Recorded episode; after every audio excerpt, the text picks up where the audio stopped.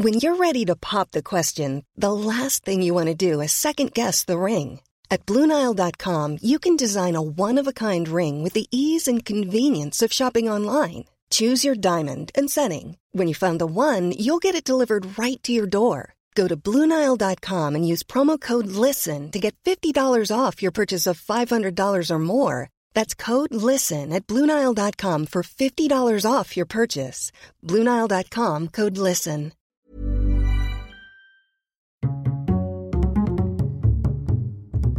Culture G, votre podcast quotidien.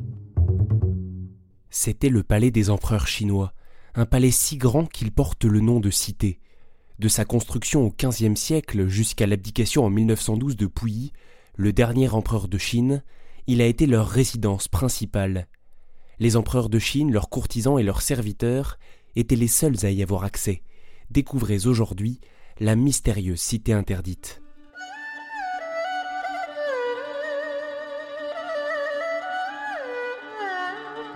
Son nom complet est la cité pourpre interdite, mais on l'appelle plus communément en Chine le Palais ancien.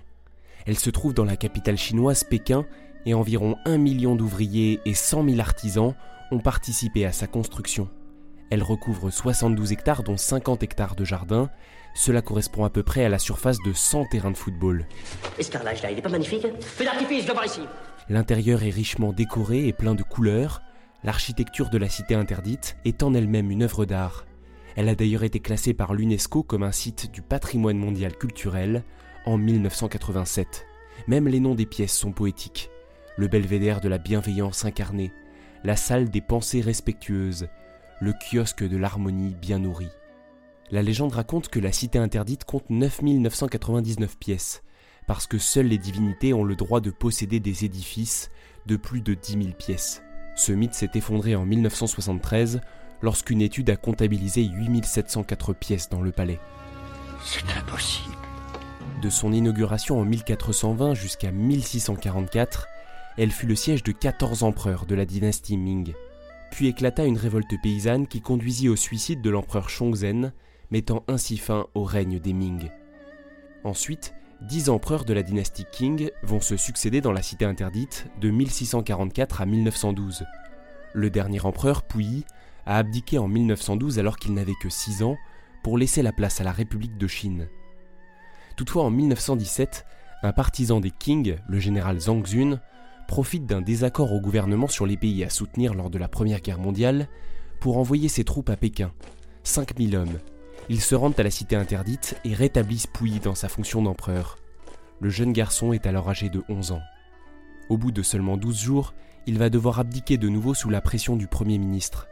On appelle cet événement la restauration manchoue de 1917. Si pendant des siècles l'accès à la cité interdite était extrêmement restreint, ce n'est plus du tout le cas aujourd'hui. C'est l'un des trois monuments les plus visités au monde, entre 10 et 15 millions de visiteurs par an. La cité interdite partage ce podium avec la basilique Notre-Dame de Guadalupe de Mexico et la cathédrale Notre-Dame de Paris.